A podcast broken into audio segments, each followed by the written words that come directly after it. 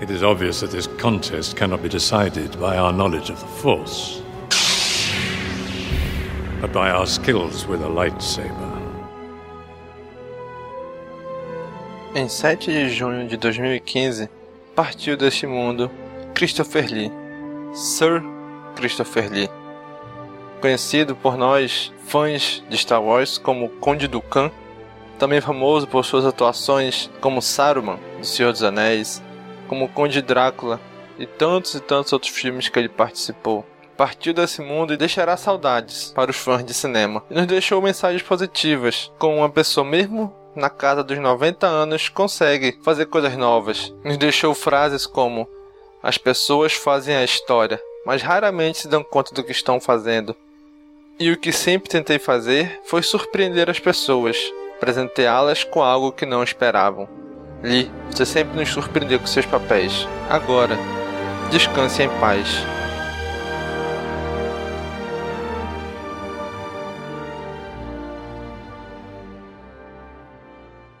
Você lutou nas guerras clônicas? Eu era um dos cavaleiros Jedi, assim como seu pai. Sorte sua, que sou um exímio atirador. Ele era o melhor piloto estelar desta galáxia. Com toda essa habilidade que você diz que tem, essa aterrissagem foi péssima. E um guerreiro astucioso. E cadê o seu sabre de luz? Ele foi tirado da minha mão. Por uma pedra? É, por uma pedra. Deve estar por aqui em algum lugar. Que desculpa esfarrapada, hein? E era um bom amigo. Pode me ajudar aqui se quiser, tá, mestre? Eu não. Estou me divertindo muito. Por mais de mil gerações, os Cavaleiros Jedi foram os guardiães da paz e da justiça na Velha República. Nessa guerra, um perigo existe de perdermos quem somos. Antes da Era das Trevas, antes do. Forte você é com o lado sombrio, jovem, mas não tão forte. Tô com um pressentimento muito ruim. Os Jedi são todos tão inconsequentes. Só os melhores. Ah, mas se não é a mulher careca. Ah, mas se não é a nojentinha e insignificante mascote do Skywalker. Você está ouvindo CaminoCast do site castwars.com.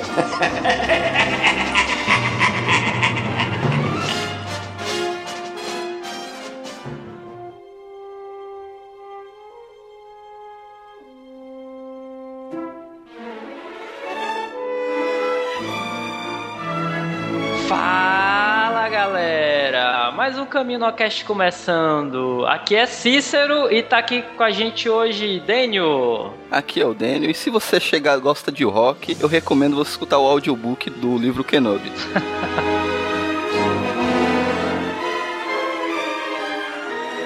Tá aqui com a gente também Ivan. Opa, boa noite aí, boa tarde aí para todos e não saia de sua casa de Tatooine sem sua arma de raios. Eu gostava Tá certo. quando era Blasters.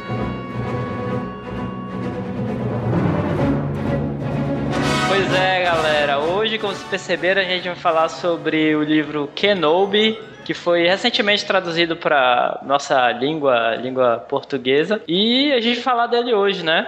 É isso aí. Mas antes, vamos para a sessão Holo News.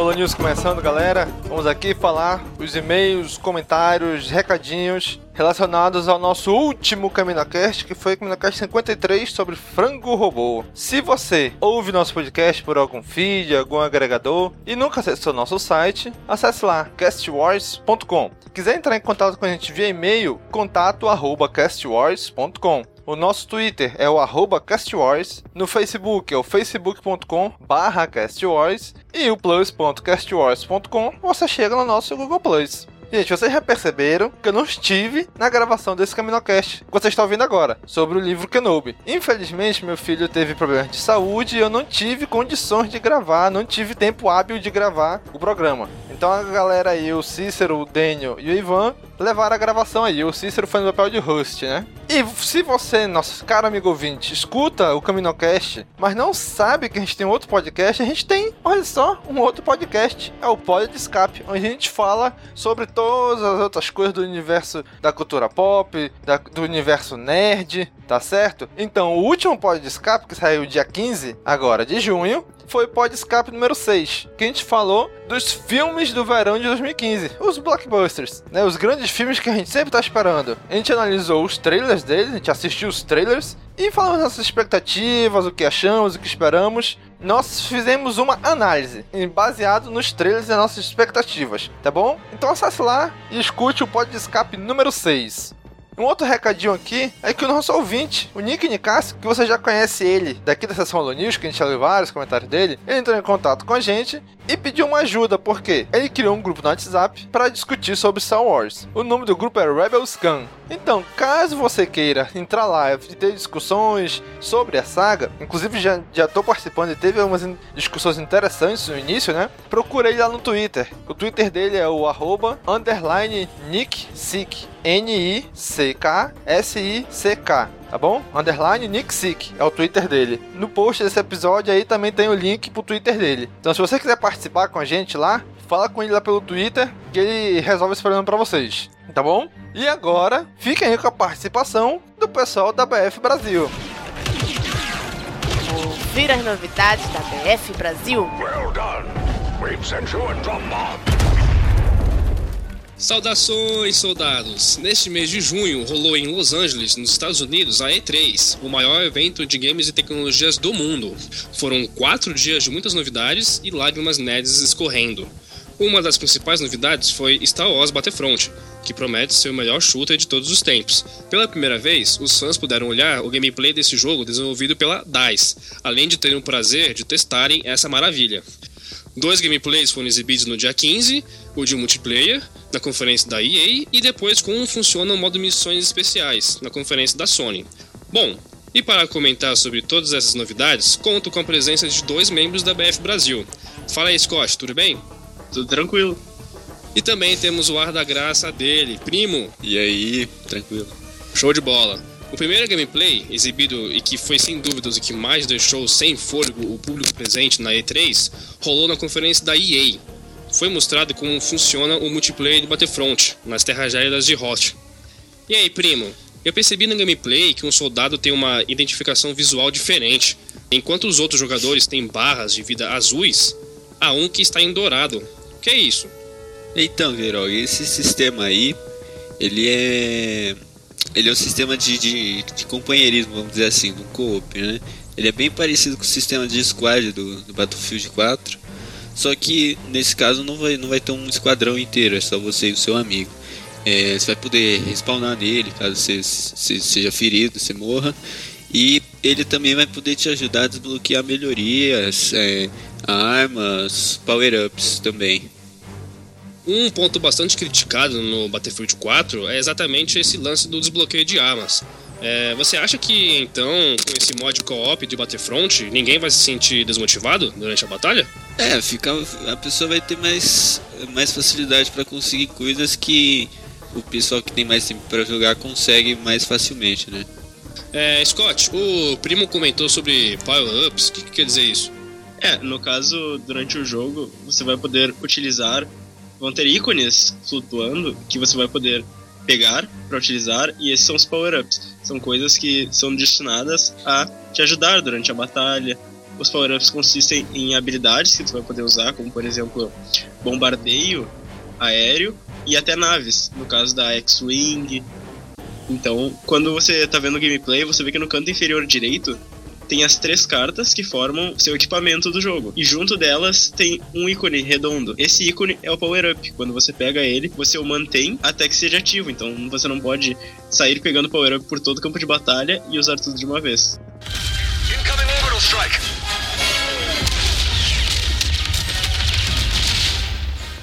Você acabou de falar campo de batalha. Eu quero saber do primo o que ele achou da ambientalização do, do gameplay em Hot. Interação entre naves, exércitos terrestres, enfim, o que você tem a dizer sobre isso? Então, para mim, na minha concepção, tudo ficou em uma perfeita sincronia, né? Pelo menos eu assistindo me senti dentro de uma guerra lá. A pessoa que devia estar jogando também talvez estivesse sentindo do mesmo jeito. E eu espero que eles consigam passar esse momento de guerra, de aflição, de, de de saber para onde ir, o que tem que fazer, no meio de um monte de nave, no meio de granada, de explosão, de, de AT-AT, AT-ST, correndo para lá, para cá.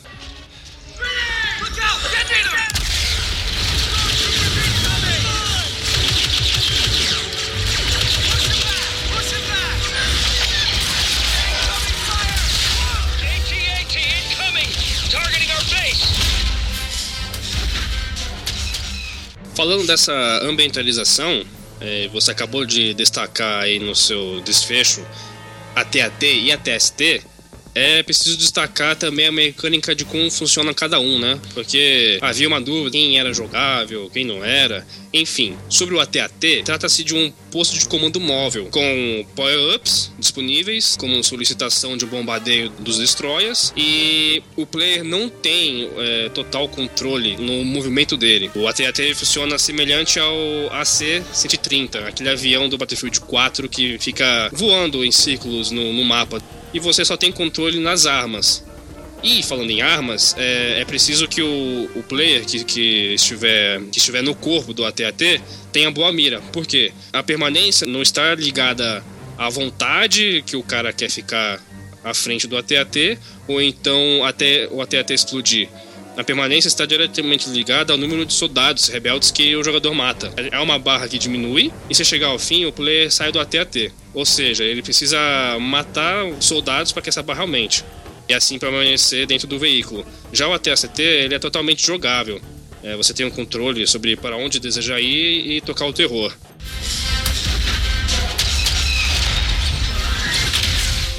É, Scott, o, no gameplay foi possível ter um, ver um duelo épico entre pai e filho, Luke Skywalker e Darth Vader lutando. Certo. Esse jogo retoma um elemento que tinha no Battlefront 2, que são os heróis jogáveis. Nesse jogo, durante as artes promocionais, já deu para ver o Luke com uma modelagem perfeita, uma textura muito bonita, e o Darth Vader também. E é nisso que eles mostram que você vai poder assumir o papel de um Jedi, poderoso como Luke, e simplesmente ir pra batalha e causar, como tu mesmo falou, o terror. Porque no gameplay você já vê o Luke empurrando com a força vários Snowtroopers nocauteando eles, e depois partindo pra luta com o Darth Vader.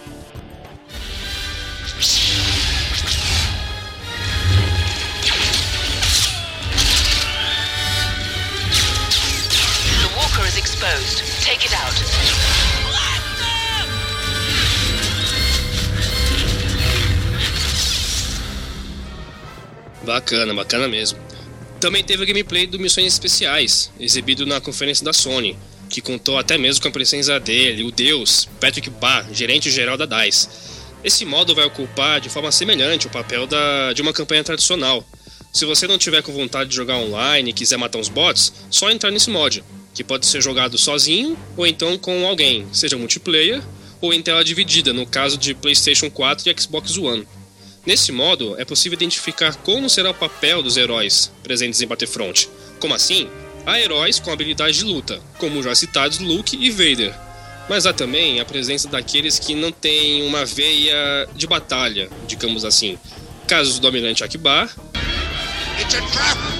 e também do CTSPO. Você acredita que esteja programado para etiqueta e protocolo? Protocolo? É a minha função principal, senhor. Eu sou perfeitamente versado em todos os Não precisamos de androide protocolar. É claro que não, senhor. Esses heróis, que não são bons em luta, eles auxiliam na missão. É, como? Narrando os, os objetivos e perigos que cercam o jogador. Além disso, eles também informam sobre cápsulas que, que caem do céu. Que história é essa, Scott? É, no caso, durante o gameplay de Tatooine, que vimos no Survival, o gameplay de Tatooine consiste em você se defender de hordas de inimigos, mas seguir fazendo objetivo. É um gameplay que segue uma progressão e é bala para todo lado. Durante esse jogo, um dos objetivos, alguns aliás, dos objetivos, são umas cápsulas que caem, uns pods. No caso, você tem que capturar esses pods e os mesmos vão te disponibilizar power-ups anticitados, que daí podem te ajudar durante a batalha, oferecendo habilidades especiais para poder desferir mais dano nos seus inimigos. Então, não será uma, uma armadilha capturar essas cápsulas. Não será uma armadilha. Well done. We've sent you a drop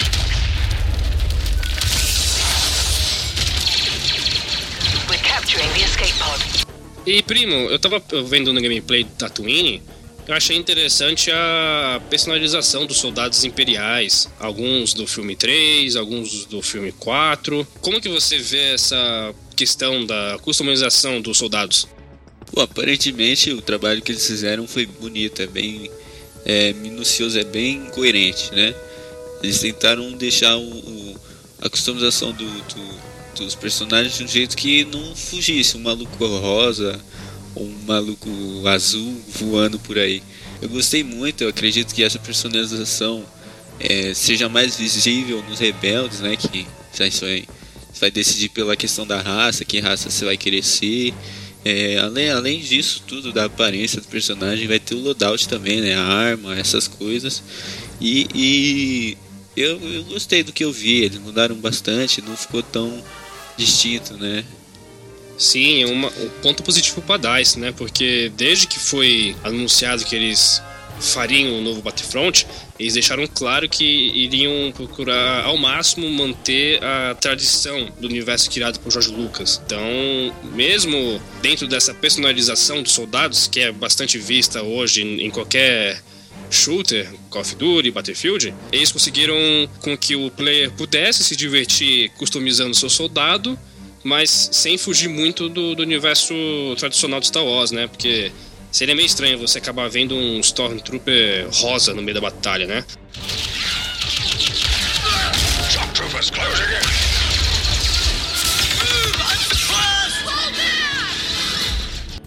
É preciso também tirar o chapéu porque a DICE manteve o sistema de mira que esteve nos dois primeiros jogos do Battlefront, ou seja, ocorre a ausência da Iron Sight, a mira de metal presente na maioria dos jogos de tiros atuais, como o Battlefield. Entenda a diferença. No BF4, quando miramos no alvo, o soldado faz todo o movimento para fazer o ato.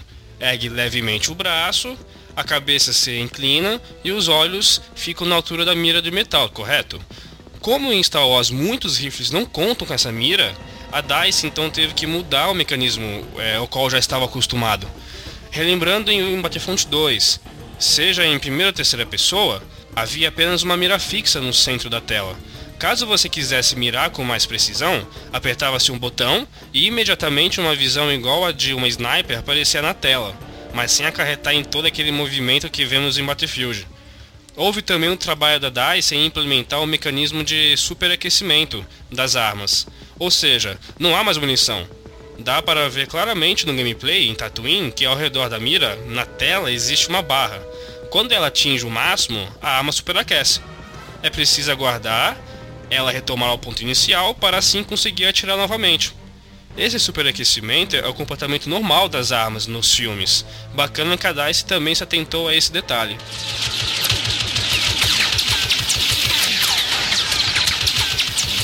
Para finalizar a nossa participação no Nolo News, eu queria fazer uma, uma pergunta aos convidados. Scott, gameplays aprovados? Aprovados. Ainda espero mais informações, mas aprovado. Primo? É, pelos que eles mostraram, tá aprovado. Legal, eu também aprovei o que a DICE mostrou para nós. E você, soldado, o que achou? Deixe nos comentários deste podcast. Valeu, até o próximo programa e que a força esteja com você.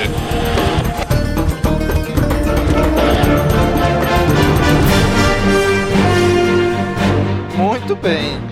Se você não quiser ouvir os e-mails e comentários sobre o Caminocast 53 do Frango Robô, e também temos o Caminocast 52 do Boba Fett, e ainda lá do 51, tem gente que tá dando o, o, feedback até agora, né? Se você não quiser ouvir nenhum desses feedbacks e pular direto para o nosso episódio, pule diretamente para este tempo. 27 minutos e 50 segundos. Bom, temos aqui um e-mail sobre o Caminocast, o que a gente comentou no Caminocast 51, que foi sobre Star Wars Celebration, lembra? Então, a gente, no, lá durante a gravação, durante o episódio, a gente pediu que quem assistiu o segundo teaser trailer do Despertar da Força mandasse pra gente o que, que achou, né? Então aqui o Gabriel Bertino, ele mandou um e-mail pra gente dizendo o seguinte: Olá, galerinha da Força. Vocês falaram no último Cominocast que queria comentários de fãs de Star Wars para comentar o que acharam do trailer. Eu estava na Play Art no cinema que o Omelete organizou o Star Wars Celebration. E eu, junto com uma porrada de fã, junto com minha ex-namorada, abre parênteses, maldita Padme, fecha parênteses, e curtimos muito. Eu faltei no trampo para poder ir. Ih, rapaz, que isso? e acompanhei grande parte da Celebration. Se vocês fizerem um Caminocast para discutir com alguns fãs o que nós achamos, pode contar comigo. Que a força esteja com vocês sempre. Valeu, Gabriel. Valeu mesmo. A gente ainda tá devendo, né, pessoal? Aquele hangout sobre o teaser. Do Despertar da Força, o segundo teaser, tá complicado arranjar tempo, gente. Mas não se preocupe, a gente vai dar um jeito. Tá chegando a Comic Con, provavelmente vai sair um, um outro trailer, ou talvez um terceiro teaser, tá certo? Mas vamos, vamos, vamos dar um jeito, não se preocupe, tá bom? Então, obrigado, Gabriel, pelo seu feedback aí conosco, tá? E pessoal, não faltem trabalho, hein? Não dê exemplo disso. Bom, o CaminoCast 52 teve mais um feedback que foi o Nick Nicásio. Ele mandou a mesma mensagem tanto por e-mail quanto por comentário. Foi o seguinte: Olá, Caminocasters. Demorei para ouvir esse podcast para não receber spoiler, mas espero que meu e-mail ainda possa ser discutido na leitura. Boba Fett é um dos meus personagens preferidos. Mesmo assim, acho muito engraçado toda essa zoeira de vocês com o cara, porque os filmes deixam a brecha para que ele seja tipo uma farsa mesmo. Hahaha. Mas gosto muito do que ele acabou se tornando fora dos filmes, nos quadrinhos, e espero muito do filme que virá. Acredito que vão manter a ideia dele ter sobrevivido ao Sarlacc, pois esse personagem é muito amado, rende quadrinhos e filmes e muitos, muitos bonecos. Ele a Slave One.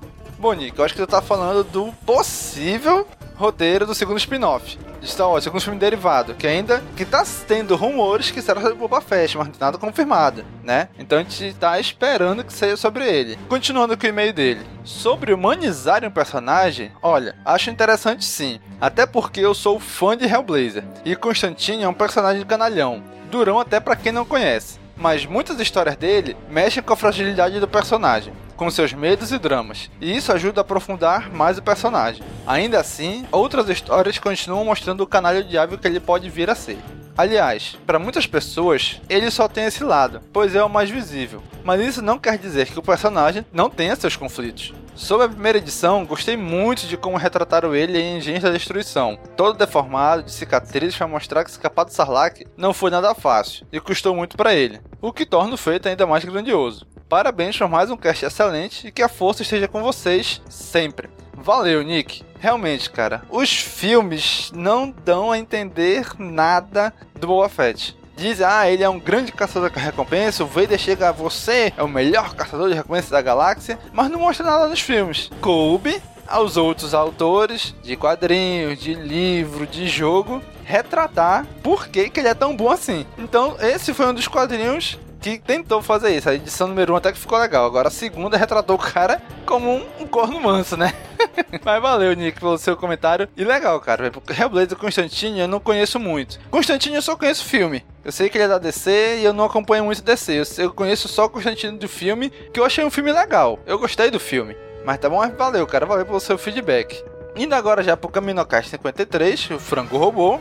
O primeiro comentário que a gente recebeu foi do Augusto. Ele comentou o seguinte: Após escutar o episódio, tive que conferir os vídeos no YouTube para dar boas risadas. Hoje mesmo recebi notícia triste de que o ator Christopher Lee, que interpretou o Saruman e o Conde Khan, faleceu aos 93 anos. Acho que vale a pena preparar um episódio falando sobre o personagem dele em Star Wars, só para prestigiar o trabalho dele em Star Wars. Gente, eu fiquei triste mesmo com essa notícia, mais ainda do que com a morte do Leonard Nimoy, que foi o Sr. Spock.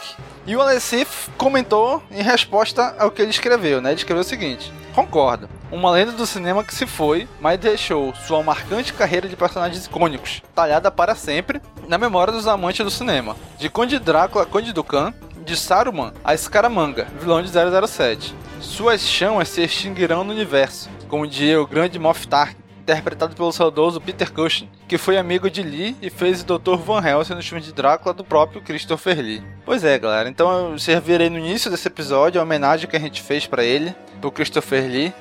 Ficamos tristes, lógico, ficamos tristes, mas é a vida, né? Todo mundo um dia vai chegar a esse ponto também de partir desse mundo para outro, né?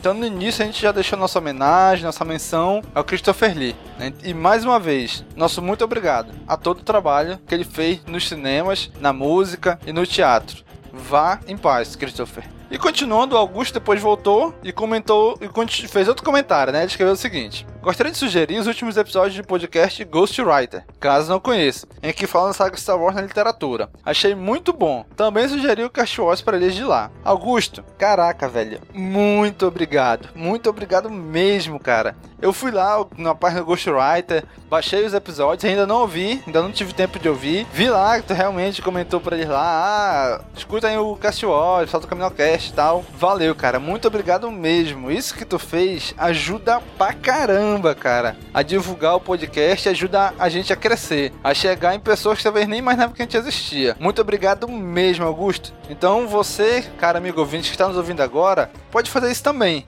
Ajudar a gente como? Divulgando, compartilha na sua página no Facebook, compartilha no seu Twitter, fala para seus amigos que você sabe que gosta de Star Wars, apresenta um podcast para ele, apresenta um episódio do Caminocast que você que você sabe que ele vai gostar, que é de um tema que ele gosta. Vai lá, cara. Então, Valeu, Augusto, muito obrigado mesmo, cara. E o comentário seguinte aqui é do Alessif. Ele escreveu, né? Muito boa essa paródia de Star Wars. Fiquei bem interessado, até porque sou um dos poucos, ou dos muitos, talvez, adoradores do uso de stop motion. Acho esse recurso artístico ainda fantástico. Sendo assim, sou fascinado pelo trabalho do recém-falecido Harry Harryhausen, que usou essa técnica em filmes como Fúria de Titãs original, de 1980, Simba e o Olho do Tigre e Jazão e os Argonautas. Quem lembra? Acho que vi uns dois ou três sketches desse frango robô em, dos, em um dos Blu-rays de extra do box Star Wars, se não estou enganado. Tem alguns lá. Isso procede, Domingos?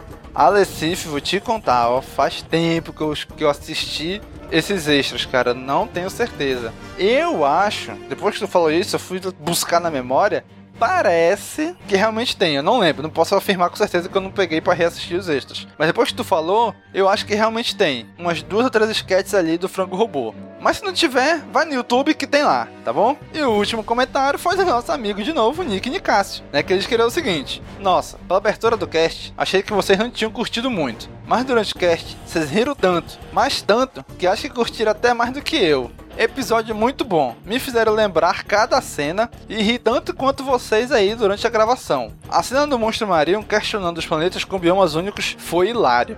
Nico, vou te dizer que eu também achei a mesma coisa, cara. No início do cast, quando o Cícero e o Bessa falaram aquelas frases de abertura, eu falei, Ih, galera não gostou muito não, ó. Mas depois, ao longo do cast, cara, não tem como não achar graça, cara. Não tem como não gostar, como não rir, né? É muito engraçado o Franco Robô. Então, pessoal, se você ainda não ouviu, não assistiu Franco Robô, cara, vai lá. Procura no YouTube, tem no YouTube. É muito engraçado, cara. Muito engraçado mesmo. A gente adiou por muito tempo essa, essa, essa pauta. Sempre entrando outras na frente, né?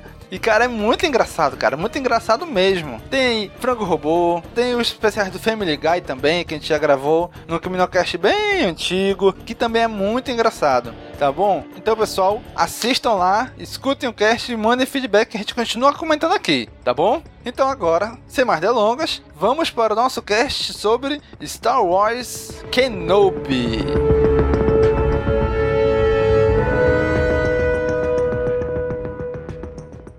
That's Annalene Colwell, a woman from the Pika Oasis, and her daughter.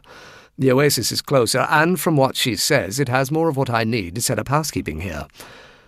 Meeting her gave me a chance to finally use the name I chose. You'll like this. Ben. I'd seen it on the map at the property office in Bestine. There's some mesa by that name. Satine used to call me that. It was a private thing. Still, I like the sound of it. I'm. I'm afraid I drew some attention to myself when I met Annaline. I won't get into details, but she was in trouble, and I helped her. It felt good to be doing something after all this hiding, and good to be talking to someone again when I'm feeling so alone and. Ah, well, I don't know. I'm closer to the oasis, but it's closer to me, too. Maybe it's not a good idea to become too familiar a sight with the locals. I probably won't go.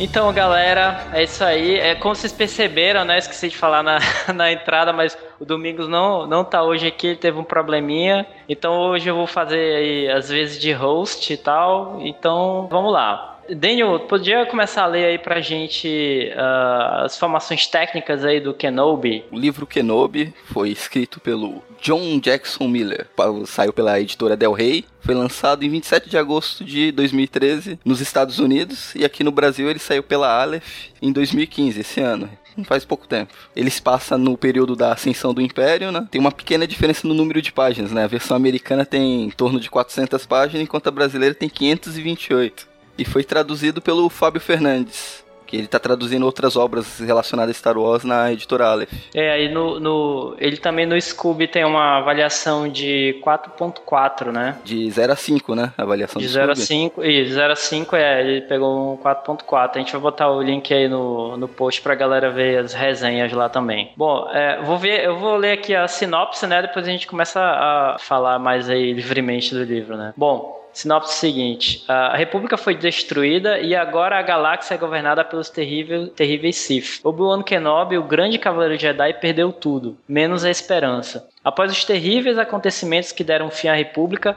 coube ao grande mestre Jedi Obi-Wan Kenobi a missão de proteger aquele que pode ser a última esperança da resistência ao Império. Vivendo entre fazendeiros no remoto e desértico planeta Tatooine, nos confins da galáxia, o que Obi-Wan mais deseja é manter-se no completo anonimato, e para isso evita o contato com os moradores do local. No entanto, todos esses esforços podem ser em vão quando o bem maluco, como o cavaleiro passa a ser conhecido, se vê envolvido na luta pela sobrevivência dos habitantes de um oásis esquecido no meio do deserto e em seu conflito contra o perigoso povo da areia. E aí, pessoal, o que, vocês têm assim de, de destaque e tal? Então, não, na verdade o que acho interessante ser dito é que esse é um livro de Star Wars bem diferente do que eu estava acostumado. Porque normalmente você vai pegar um livro de Star Wars, você espera uma ficção científica, naves espaciais, lutas de sabre de luz, cidades alienígenas, esse tipo de coisa. E esse livro para mim me pareceu muito mais com o Velho Oeste do que com ficção científica. Porque se você for ver, os Tusken Riders são os índios, os colonos são literalmente os colonos, ou a cidadezinha isolada, e o Obi-Wan é o cavaleiro solitário que chegou, que acabou de chegar na cidade. Só falta o xerife.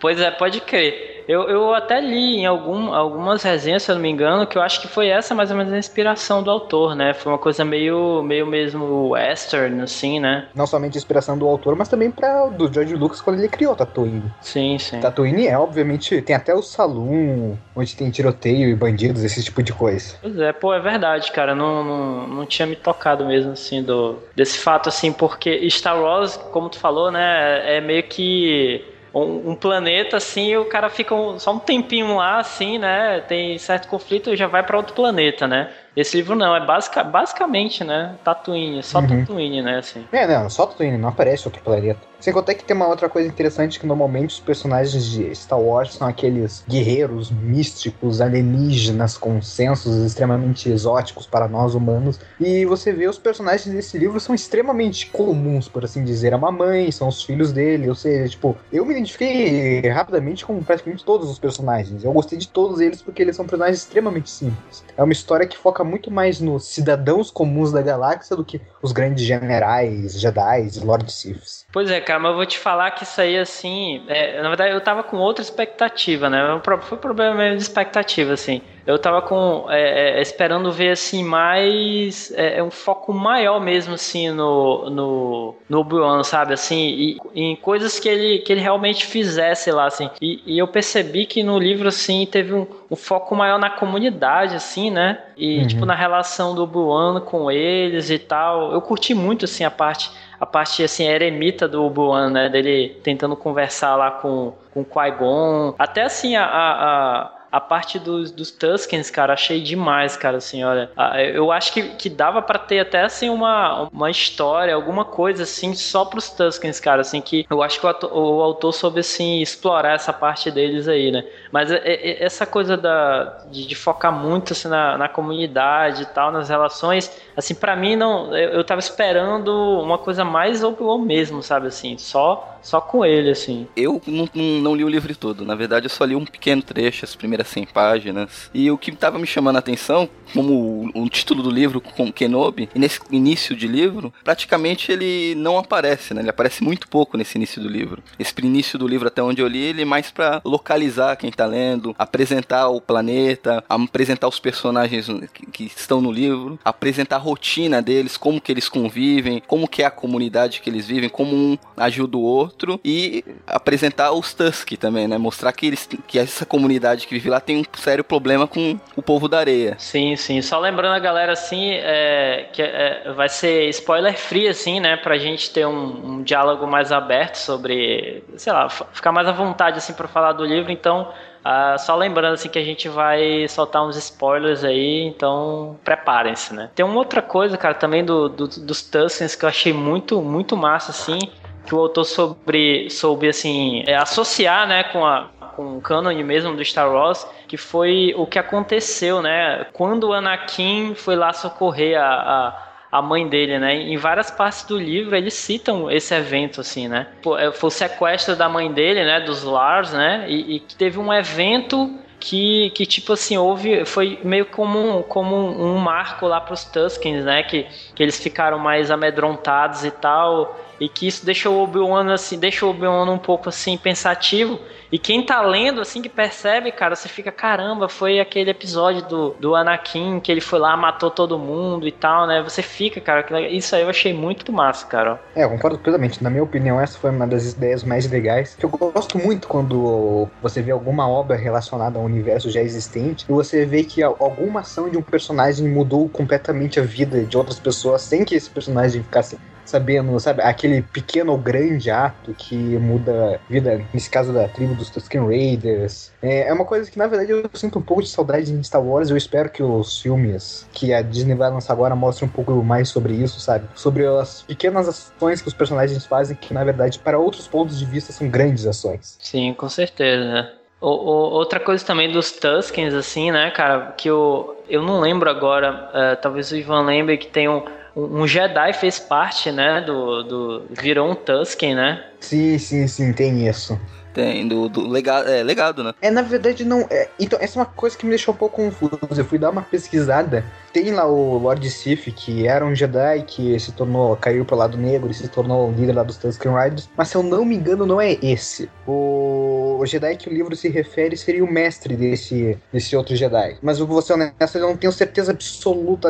É, é uma coisa que, tipo, quando eu li, eu fiquei um pouco confuso eu li uma pesquisada na Wikipedia e também não ajudou muito, pra ser honesto. É, que eu lembro que no legado, o grande vilão, ele, depois do, do, do episódio 3, lá dos exílios dos Jedi, ele se fugiu, conviveu com, com os Tusks, viveu lá durante muito tempo, foi derrotado pelo Obi-Wan, uhum. foi supostamente morto, mas sobreviveu, isso aí é já legado, continua lá na história. Mas é um pequeno flashback que tem que contar esse trecho. Sim, sim, sim. Não, não, eu sei desse, mas se eu não me engano não é o mesmo cara. Tanto que você vê que esse livro se passa logo que o Obi-Wan chega, então não teria muito sentido é, esse cara ser o mesmo, porque, como você já falou, o Obi-Wan derrotou esse Lord Sith. Mas de qualquer forma, agora é tudo Legends mesmo, então. Outra, só um detalhe interessante que tem uma hora que o Obi-Wan cita o Zane do KOTOR. Pra quem não, sabe, o autor, o. John Jackson. John Miller. Jackson? É esse mesmo, John Jackson Miller, se eu não me engano, ele é o criador do Zane Carrick. Então foi, eu achei legal ele serem citado. Porque é um personagem que eu gosto bastante.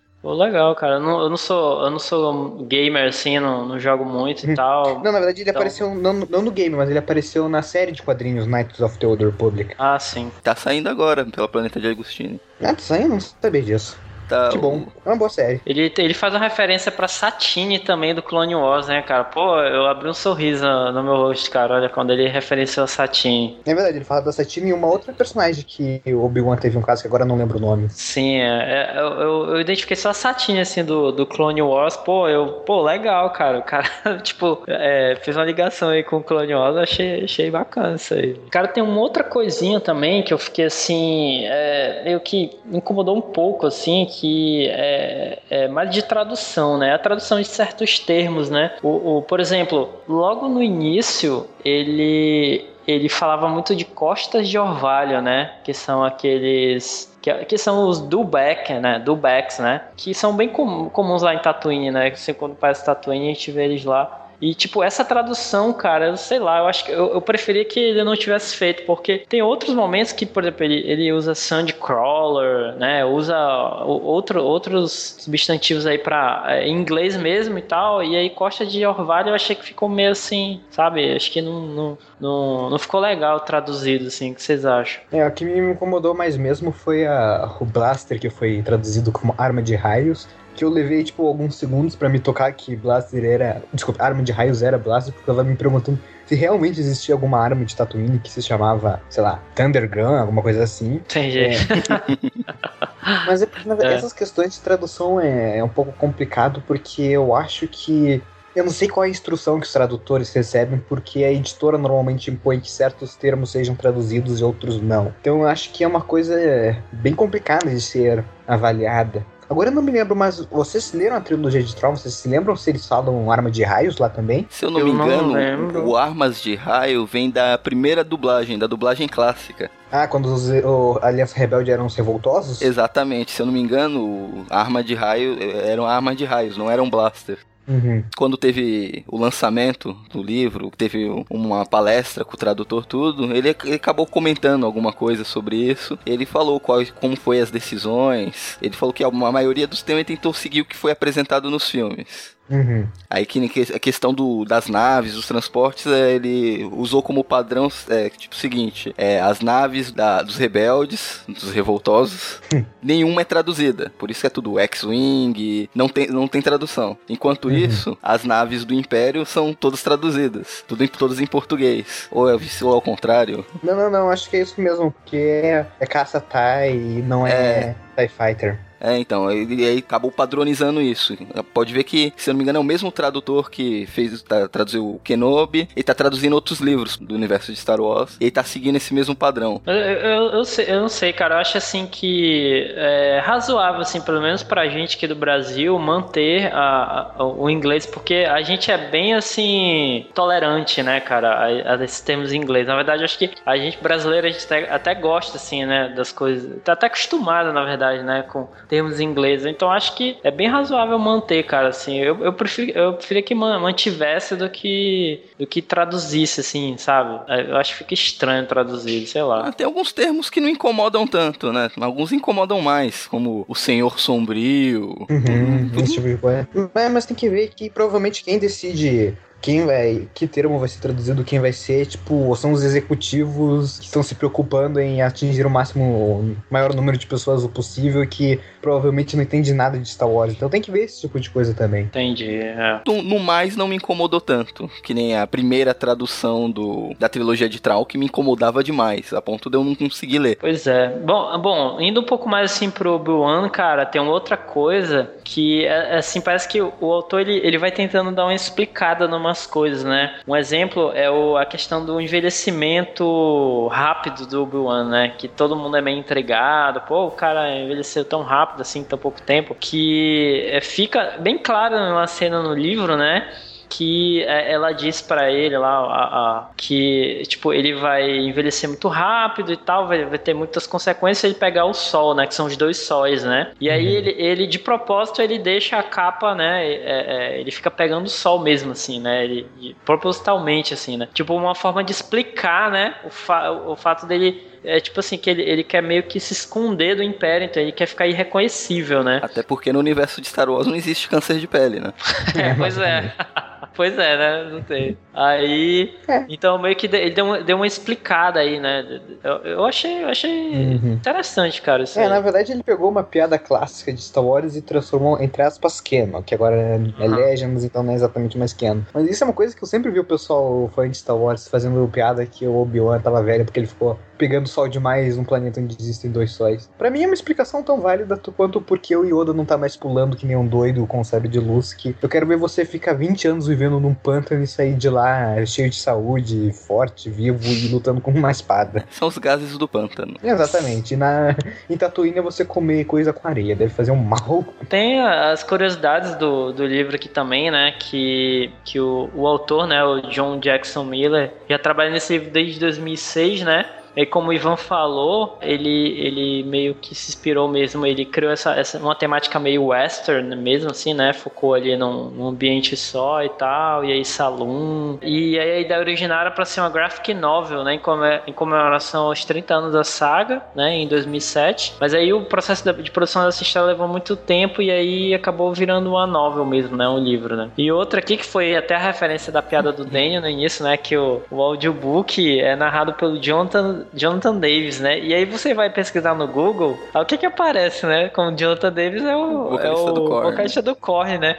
Eu fiquei pensando, que sério, cara, eu fiquei pensando, caramba, será que o vocalista do Korn leu o livro do Ken Nolan, cara? Eu fiquei assim. Vai ver, o cara é muito fã, pô. Não, pois é, de repente, pô, ele, ele, ele mudou, se tem, acontece, né, pô, o Luke, o Mark Hamill, por exemplo, ele é, era ator e tal, e aí se descobriu dublador de, do, de jogos de videogame, né, pô, qual o problema, né? Desenho animado. De, de, de desenho, desenho animado, inclusive tem um que eu me amarro, o, o, o Regular Show, apenas um show, ele dubla o, o Saltitão lá, pô. Não sei se vocês É acompanham sério? esse desenho. É sério, Eu não ele sabia é que era ele Não, não sabia que ele ele dublava é, no original, é, não. o original, o original ele é dublador do, do Saltitão, do Skips, né? É porque geralmente quando fala de Mark Hamill em dublagem, todo mundo lembra do Coringa, né? Do Coringa, é, do Coringa do Batman lá, né? Ele dubla também o, o Saltitão do versão original. Agora eu óbvio, vou ter, que, vou ter que assistir no áudio original.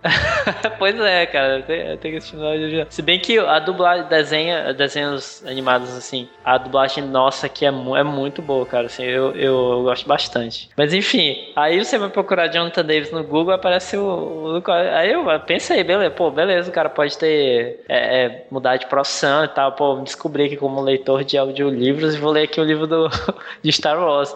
Mas aí, na verdade, é um carinha, um profissional mesmo, que tem o mesmo nome, né? É charado do Jonathan Davis, mas é, é outro cara, assim, não é o mesmo Jonathan Davis, né? Do, do Korn. Ele já até fez áudio, esse já gravou, já narrou outros li, outro livro da saga Star Wars. É Star Wars, Dark Lord, The Rise of Darth Vader. Ah, eu, li, eu já li esse livro, muito bom. É, Então, ele fez o áudio livro desse livro também. Curioso que é um livro bem parecido com o Kenobi, porque também é uma história, digamos, de origem, logo depois do episódio 3, que é, entre aspas, a origem do Darth Vader. São os primeiros dias dele como Vader mesmo. Interessante saber que é o mesmo narrador. E também o, o- eles pegaram o James Arnold Taylor, né? Que é a voz do, do Obi-Wan em Clone Wars, que eu, eu acho muito boa, cara. Acho excelente aquela voz lá. Ele também narrou uma prévia do, do audiobook, né? Acho que acabou não ficando, né? Ele só narrou mesmo, mesmo a É, prévia. mas- provavelmente é, os caras só pagaram pra fazer a prévia mesmo. Deve ser muito caro você contratar ele pra fazer um livro inteiro. Sim. Sem contar que não é fácil. É, que tem uma pequena diferença, né, entre audiobook e audiodrama. Uhum. É, que o audiobook seria mais o, alguém, um, um profissional lendo o livro passo a passo. Já o audiodrama não, personagens, interpretações. Eu acho que pega contratar o cara só pra dar introdução mesmo e meter o, o vocalista do Korn pra narrar o resto do livro. E, e o audiodrama também é, são. é, normalmente eu acho que são vários atores e tal, né? Tem, tem aquele, aquela sonorização de fundo, né? Tem, tem uma coisa. né? É, se você quer ter uma noção que é um audiodrama, vê os teatrinhos que tem lá no Jurassic Cast. Lá do Miotti, vê lá. Aquilo é um audiodrama que eles fazem. Sim, sim. Aí sim. você quer um, Tá um audiobook, é o que o Domingos estava fazendo com o Herdeiros do Império. Tipo, só a leitura mesmo. né? Exato. Entendi. Pois é, cara. Pô, aí. E aí no final também a gente vê o, o Jabba, né?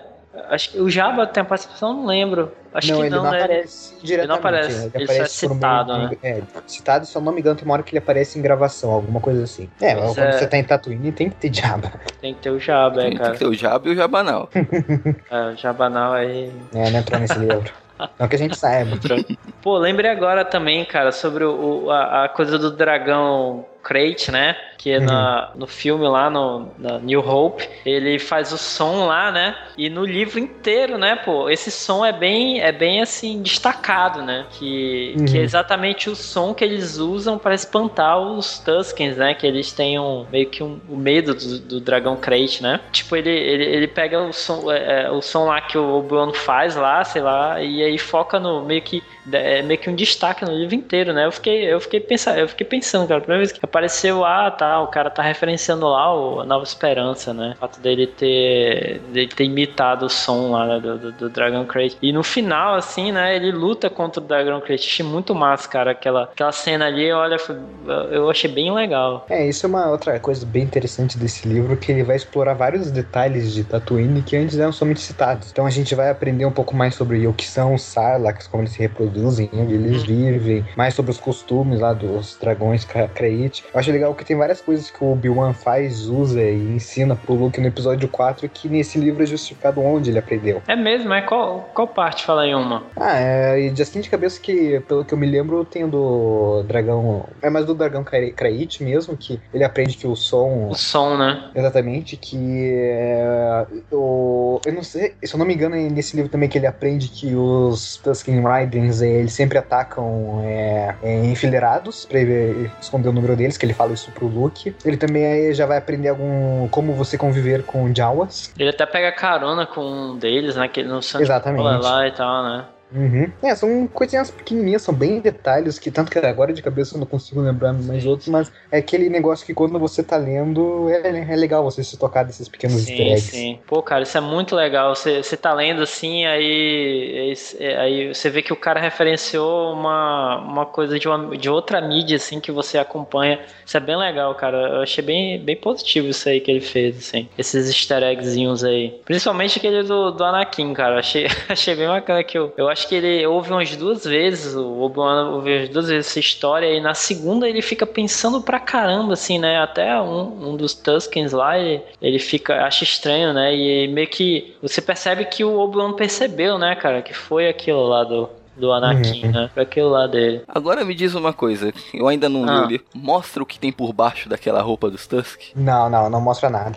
Por sinal, explica porque eles usam aquilo o tempo todo, mas eu não, não, não, não explica como eles são por baixo. O que eu acho uma coisa justa. Eu acho interessante você manter certas coisas em segredo. Que os Tusks são os, os verdadeiros nativos do planeta, né? Sim, sim. Os Tusks são os Javas também. Sim, sim. É, e, e, isso aí que o, que o Daniel tocou, inclusive, é, faz parte meio que da cultura dos Tuskens, né? Pô, eles têm uma, uma cultura bem, assim, singular, digamos assim, né? eles têm essa coisa de não mostrar a carne, né? Não mostrar o, o a, tipo a pele assim, né? Eles têm essa, essa coisa, tipo, é, tem uma coisa interessante que desde que eles nascem, eles usam a mesma bandana, né? Que aí ele vai só preenchendo, vai só completando aquela bandana, vai juntando com outras, né? Até ele morrer. Essa manhaca. Aí tu imagina, aí tu tira. O cheiro disso deve ser uma beleza. É a mesma bandana que ele usa, assim, desde pequeno, ele vai, vai juntando lá e tal, vai, vai fazendo. Cara, é, quando o Luke foi atacado pelos Tuscanoides e ele desmaiou, ele não desmaiou por causa do golpe, ele tinha desmaiado por causa do cheiro daqui. É, morando onde eles moram, você imagina que banho nem pensar, né? Uhum. Pode crer. E eles têm uma coisa também de comunicação, cara, devia ter, cara, tem que ter, assim, um, alguma coisa, assim, uma graphic novel, ou uma novel mesmo sobre essa cultura dos Tusken, porque eu, eu, eu achei bem legal, cara, eu fiquei bem curioso, assim. Tem uma coisa deles também que é sobre comunicação, né? Parece que eles, eles não se comunicam muito verbalmente né? Eles meio que são, são mesmo orientados à guerra, assim, então eles meio que já sabem o que fazer, a hora que fazer e tal eles não, não conversam muito, assim, né? O, o que, que, dá a entender. E também a questão de, de alimentação deles, eles parece que não, não bebem água. E, no livro, é, eles falam muito daqueles. Como é que chama, Ivan? Que, que, que eles coletam água, né? Do, do Os solo. vaporizadores? Os vaporizadores, né? Eles coletam uhum. água e aí eles roubam um desses vaporizadores e começam a consumir aquela água fresca. E aí eles, eles sentem mais fortes, né? Que tipo, até então eles nunca tinham tomado aquela água, cara. Tu imagina, assim. Os caras vivem assim, estão vivendo mesmo mendigão, cara. Assim. Os caras são mendigos do deserto, assim, sabe? Os Tusk, qual é o intuito deles?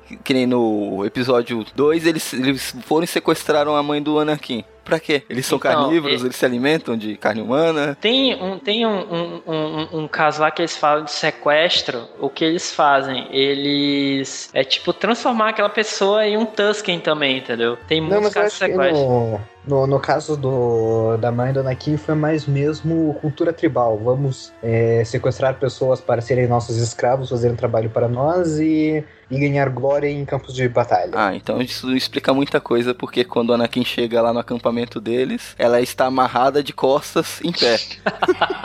É, então, existem vários tipos de escravo. Use a sua mente suja pra definir que tipo de escravo é ele. Não, história. Caraca, eu tenho. O Dandy não esquece, cara. Não. Agora o Dandy não esquece disso. Não, que historicamente todo uma, um, uma- um grupo pra subjugar o outro, a primeira coisa que ele faz é o quê? Matar os homens e estrupar as mulheres. Putz, mas olha essa mulher que eles escolheram. Tinha que ser justamente a mãe do ano do escolhido. É o que tinha pra hoje, né? Escolhido é ótimo. A mãe do escolhido é ótima. Ah, essa foi É, boa. a Virgem Maria Espacial, justamente ela. Uma galáxia inteira de mulheres que escolher essa. Pois é, cara, assim, eu acho que dava pra explorar mais a cultura dos Tuskens, assim, pela Cara, eu não sei porque eu acho que, tipo, a cultura dos Tusken nesse, nesse livro mostra que é, é bem tribal mesmo, é uma coisa bem Sim, primitiva. sim, é. Eu acho que o que já foi feito com ela era mais do que eu estava esperando. Pra mim, todos os Tusken são personagens muito mais interessantes do que eles sempre foram. É que os Tusks nunca foram tão abordados assim. Nos filmes eles É, são que é primeira- muito coadjuvantes, é pequena, uma pequena aparição no episódio 4. Tem lá no episódio 1, lá na Corrida de Pods, só. É, no episódio 2 mesmo, onde eles não têm participação. É, também, então, é acho que o livro já faz mais do que necessário pra tornar Não, os sim. Tuskens Eu, um acho que mais- até. Eu, eu até, por, é até por conta da limitação, né? Que o cara, assim, você só tem Tatooine, né? Então, tipo, o que que, que de interessante você pode extrair dali, né, cara? Eu acho que os Tuskens. é, aí o cara teve que, que explorar os Tuskens mesmo ali, né? É tipo, Uhum. que você tinha ali, né? Dentro, dentro de Tatooine mesmo. Eu acho que ele deve ter um pouco de liberdade, né? Porque eu acho que os Tusks nunca tinham sido abordados, mostrada a cultura deles, como eles conviviam em nenhuma outra obra, antes dele pegar pra fazer Uhum. isso. Então ele deve ter, uma, ter tido uma liberdade pra criar coisas em cima dele. Pô, cara, até os É, Ewoks que- tiveram um filme, pô. Por que, que os Tuskens, né, não podem ter, cara? Porque os que são pequenininhos, fofinhos, bonitinhos e agrada as crianças. Mas vamos colocar. E, e também temos o fator George Lucas. Ah, sim. Não temos mais. É, obrigado. É, quem sabe agora no futuro. Então, tá rolando o boato que vai ter filme do Obi-Wan, o que eu realmente espero que seja verdade. Estão rolando boato que vai ter uma trilogia, Obi-Wan. né? É, trilogia eu acho mais complicado, mas um filme já, já ficaria bem satisfeito. E aí, vocês têm mais algum destaque? Tá? Mais alguma coisa? A capa, a capa é muito bonita, gostei muito da capa. O desenho que colocaram, um Obi-Wan, o Ian McGregor mais velho, né? Os dois sóis lá atrás, né? Ficou bem bacana. Inclusive tem uma, tem uma história, né, cara? Tipo, lenda dos dois sóis que eu achei bem, bem bacana também, cara, assim. Que os, os Tuskens meio que, meio que levam pra vida deles e tal, né? É, que são duas divindades. E isso, é que uma, uma vai atrás da outra, é uma coisa assim, né? É bem coisa de cultura tribal, né? É. Sim. Que só um, mais, um, mais um comentário que eu posso fazer antes da gente ir para as considerações finais, que a gente acabou não falando muito sobre os habitantes de Tatooine, sobre a vida de deles de Tatooine, mas essa, na minha opinião, foi a parte que eu mais gostei do livro, que foi justamente mostrando como as pessoas normais fazem para viver em Tatooine, então como elas fazem para sobreviver dos Tusken, para conseguir água, para fazerem comércio com o- o- os Jawas. Eu acho que eu até comentei isso no episódio de Rebels, que eu sempre gostei muito dos detalhes da vida cotidiana na galáxia de Star Wars. Como as pessoas fazem é o que a gente faz todos os dias por lá. E o livro, tipo, explora muito isso e é uma das partes que eu mais gostei. Sem contar que, como eu já disse no começo do episódio, todos os personagens são realmente muito bons e fáceis de identificar. Você relaciona rapidamente com os problemas que eles têm na vida, que são problemas bem simples, tipo, problema de mãe, filho e é, o, entre aspas, prefeito da cidade, esse tipo de coisa. Já pegando o gancho do Ivan, é qual personagem do livro vocês mais gostaram? Com exceção do Obi-Wan, os personagens que a gente já conhece dos filmes e, os, e o Povo da Areia que a gente já falou bastante deles. Que personagens vocês gostaram? Meio difícil, eu acho que eu vou. Vou escolher duas, duas, na verdade, são duas personagens femininas, que são bem parecidas, diga-se de passagem. A Anne, se eu não me engano, o nome dela é Anne Lin, nome completo. É até engraçado que ele- eles têm uma piada que ela fica falando o tempo todo que os amigos dela chamam ela de Anne, ela fica pedindo o tempo todo pro Obi-Wan chamar ela de Anne, e ele fica, não, não, não, eu não quero te chamar de Anne, eu não gosto muito desse nome. E outro personagem que eu gostei bastante foi a Tusken Laden, a olho de. É... Putz, esqueci como ficou a tradução, olho de é. garrafa, né? Olho de, olho de rolha. Olho de rolha, isso mesmo. Olho é de é, rolha. Em inglês eu sei que ficou diferente o nome. É, a. Yark, né? O nome dela, né? A Yark, exatamente, a Olho de Rola. Não, é, eu acho que foi a personagem mais interessante, que foi a primeira vez que a gente viu uma história de Star Wars do ponto de vista de uma Tusken Rider. Sim, cara, eu achei. Assim, uh, de longe, assim, a mi- a minha, né, a personagem preferida também foi a Yark, cara, assim. Até porque ele guarda esse segredo, né, assim. Esse é um spoiler foda, cara. Então, se você não lê o livro, assim, vai ficar foda mesmo. Porque o cara guarda até, sei lá. até metade, eu acho que do livro, o fato que, que todo mundo acha que é um, é um Tusken homem, né? Mas na verdade ela sim. é, é, é uma é a fêmea, né? É uma mulher que é meio que que é meio que inadmissível, não é inadmissível, mas não é comum, né, na cultura Tusken lá uma mulher é comandar, né, os Tuskens. Aí Uhum. eles descobrem depois, né, através lá do, do Obi-Wan.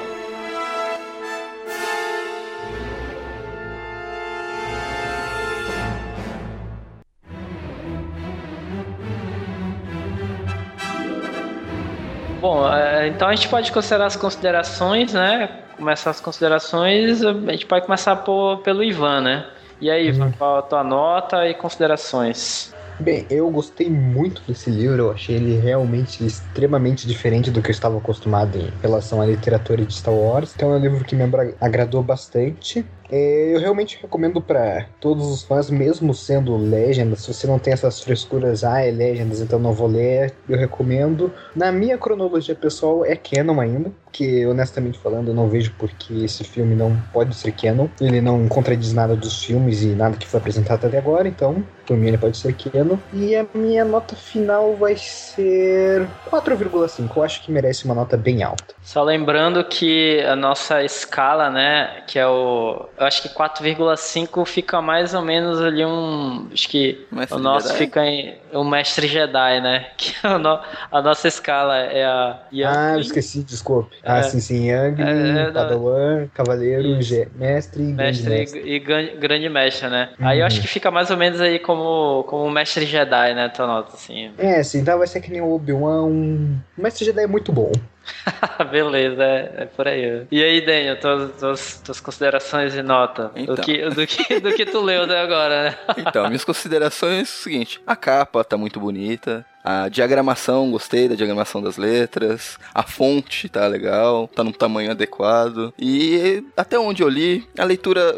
Leitura fácil, não é nada muito complicado. Qualquer, um, qualquer pessoa co- consegue pegar e ler tranquilo. Não precisa entender muito do universo de Star Wars. Claro que quanto mais você conhecer, mais referências você vai conseguir pegar. Mas é um livro que eu pretendo terminar de ler o quanto antes. O que tá me faltando é tempo mesmo. E até onde eu li, e pelo que vocês estão falando, que eu peguei da história até agora, eu acho que um mestre Jedi é uma nota mais que justa. Cara, é, eu também, assim, como eu já tinha falado, né? Eu, eu, eu comecei a ler o livro com uma expectativa, assim, né? Que era tipo, é, Kenobi toda hora e, tipo, eu esperava, assim, mais ação, que foi que, que acho que foi acontecer isso mais lá pro final, assim, né? E, e- e também mais, assim, a- essa parte do, do Obi-Wan eremita, dele conversando com o Qui-Gon, eu achei isso muito bom, cara, assim, aqueles textos lá dele, dele tipo, falando sozinho e tal, né? Aquilo ali eu achei, eu achei muito bom, cara, mesmo, assim. E o que eu acho, assim, que, a- apesar do que o Ivan falou, né, que a vida cotidiana lá do pessoal de Tatooine realmente é bem legal de você saber, né, conhecer como, como funciona ali a, a, a- como que as, que as pessoas é, é, fazem para ganhar dinheiro, para ganhar vida e tal, né? Isso aí é bem, bem legal mesmo, assim, mas, tipo, eu, eu tava esperando mesmo mais, um, um foco maior, assim, no, no Obi-Wan, né? E, só que, assim, o que, o que faltou nesse foco aí, pra mim, né? Eu acho que, que eu ganhei na, é, nessa parte do, dos Tuskens, cara, que eu achei realmente, assim, muito, muito bom, cara, assim, o que ele criou, assim, né, pro, pros Tuskens, para a cultura, né, que ele criou ali ao redor dos Tuskens e tal. Eu acho que se não for utilizar todo o livro, eu acho que grande parte, assim, eu acho que pode ser utilizada no filme, cara, assim, com certeza se inspirar em muitas coisas, porque, porque assim, a gente vê que, que é uma obra bem, bem, bem bacana, assim, cara, eu acho que dá pra, dá pra usar, mesmo sendo selo Legends, né, a, a gente, é, eu acho que dá pra usar no, em, em algum filme que possa ser lançado, né, então eu acho que minha nota fica também com o Mestre Jedi, cara, vou seguir vocês aí e tal. Então, pessoal, é isso aí, esse foi o nosso, nosso cast sobre o livro Kenobi, né, eu acho que a gente falou pra caramba, falou até muito, assim, falou de spoilers e tudo mais, né? Mas é isso, galera. Continue aí o cast nos comentários, né? A gente aí no, no, no site, nosso site Cast Wars. E é isso aí, até a próxima. Falou. Tchau, tchau. Falou. You're a much wiser man than I am. I foresee you will become a great Jedi Knight. Obi-Wan Kenobi. Obi-Wan. Now that's a name I've not heard in a long time. A long time. He's a Sith Lord. Chancellor Palpatine, Sith Lords are our speciality. Master Kenobi, you disappoint me. Yoda holds you in such high esteem. Obi-Wan is a great mentor. As wise as Master Yoda, as powerful as Master Windu.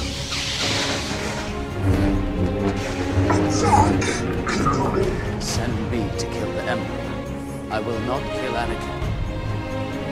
I have brought peace and security to my new empire.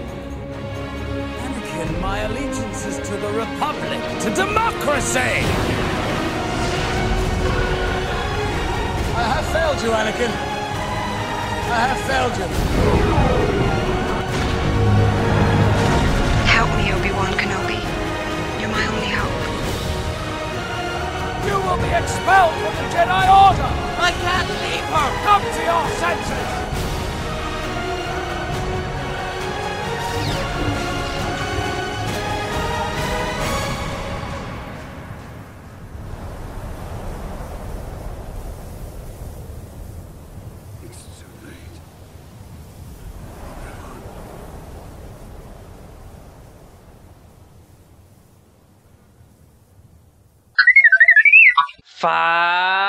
galera! Mais um Caminho Cast começando. Aqui é Cícero e.